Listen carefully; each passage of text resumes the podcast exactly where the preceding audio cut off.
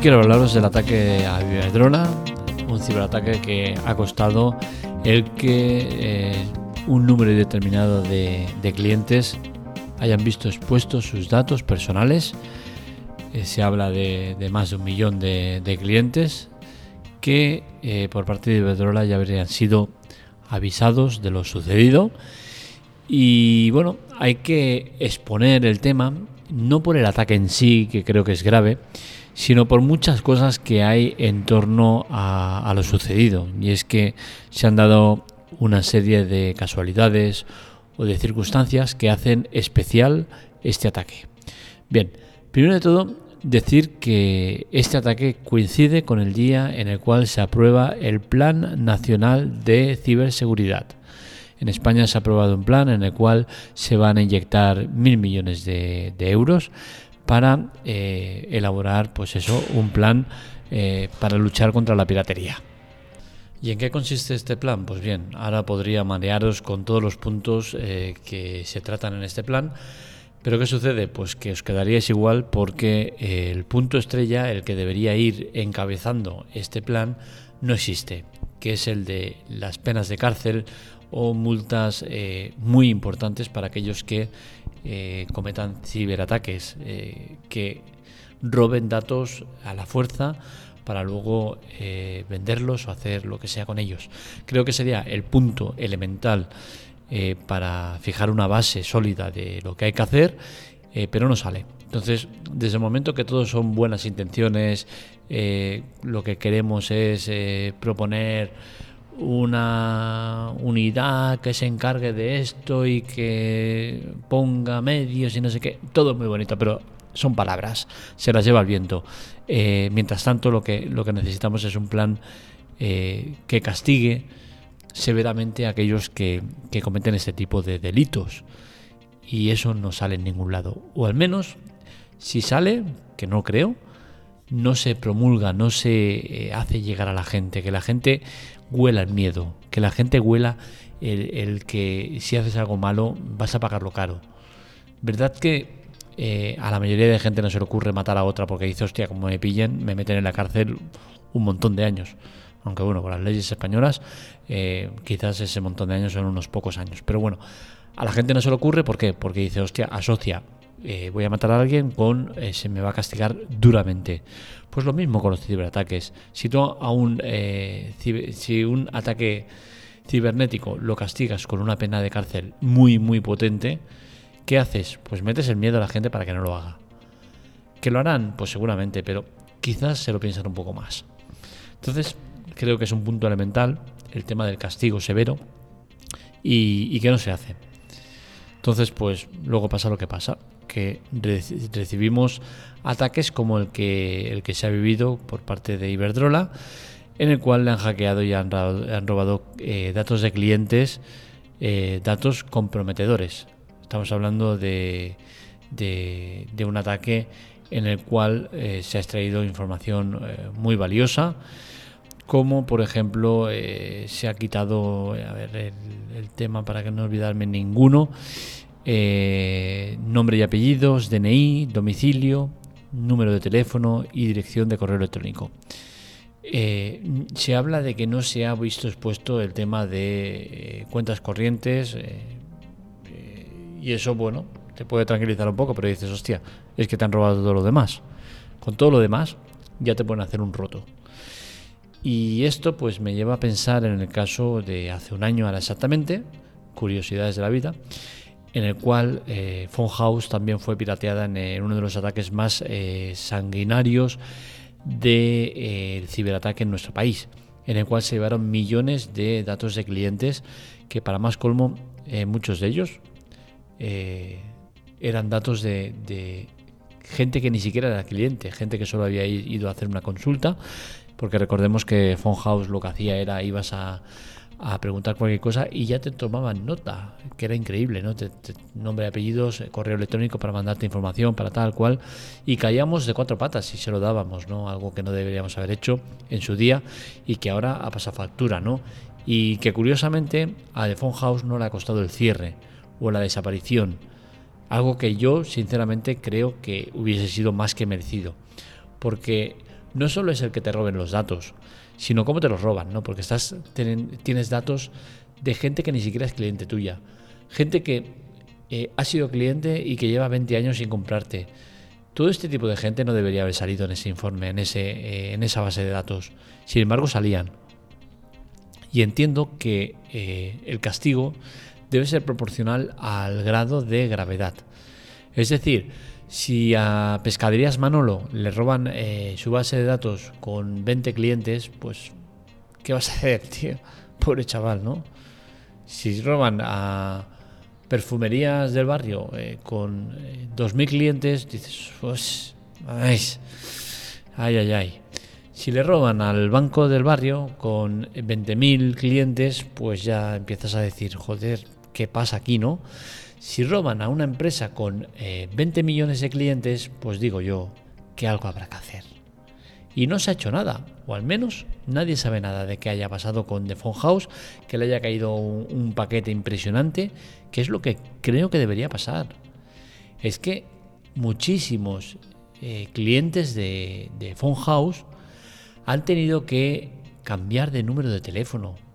¿Por qué? Porque se asocia el número de teléfono a un nombre y apellidos, de DNI, dirección bancaria, un montón de datos que tenían tuyos y te puede montar un lío muy enorme, muy grande. Y eso a nadie parece importarle, porque si no, a día de hoy, Phone House estaría en quiebra. Sin embargo, siguen a su rollo. No lo puedo entender. Ya digo, eh, eh, eh, es un castigo severo, pero es que es acorde a lo que ha pasado. Yo ya sé que Phone House no, no habrá puesto un cartel de venga, entrar aquí a robar, pero es que te lo han hecho. Y encima te han pillado con datos de gente que no debería haber estado ahí. Que creo que incluso con el RGPD no deberían estar ahí por ley.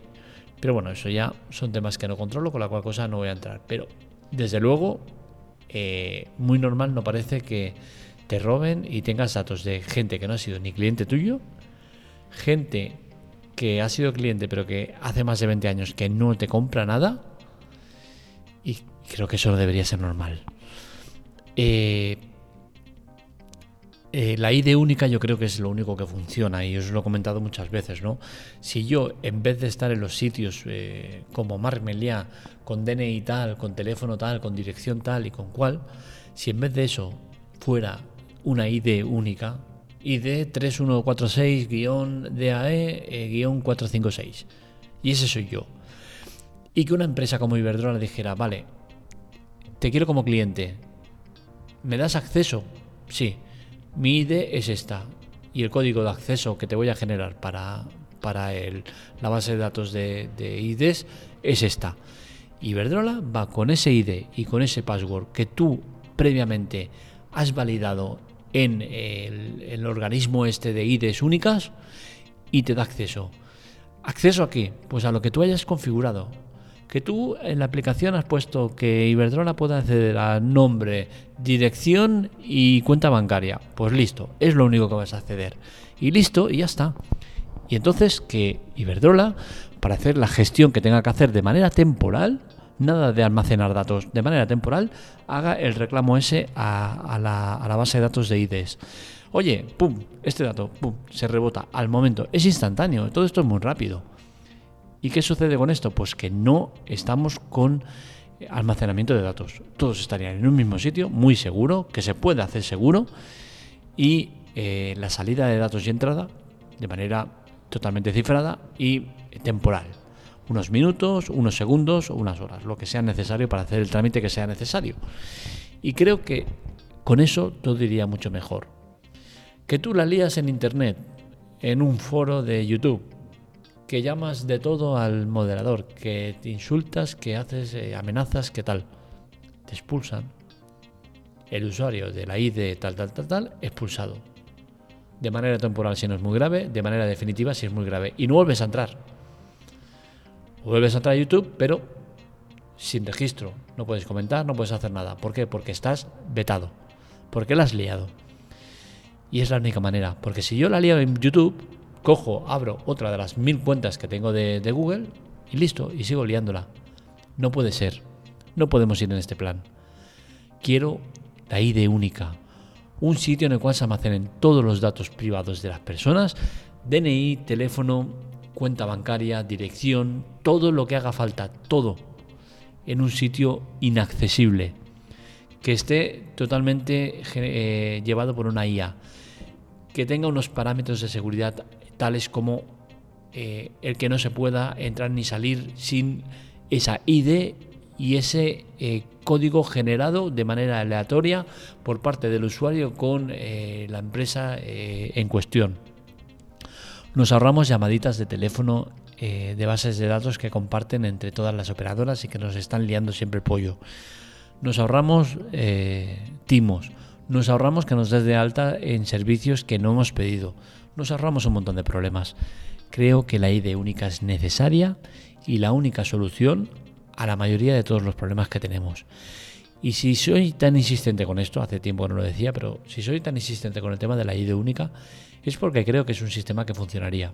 Porque creo que es un sistema que es perfectamente posible llevarlo a cabo. Y porque creo que es la única herramienta para luchar contra todas las locuras que pasan en Internet.